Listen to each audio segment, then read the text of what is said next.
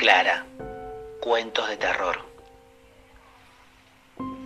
El colegio tenía por lo menos 500 años y por él habían pasado varias generaciones de su familia y algunas de las personas más importantes de la ciudad. En los últimos años, en el colegio, habían ocurrido sospechosos acontecimientos y los niños no paraban de repetir que había un fantasma que aparecía en los pasillos y en la clase de inglés cada vez que acudían a ella. Pero había una cosa que ellos no sabían. El fantasma no era un fantasma cualquiera, era un fantasma un poco especial. Tenía unos ojos negros muy grandes, una boca pequeña y una nariz también pequeña.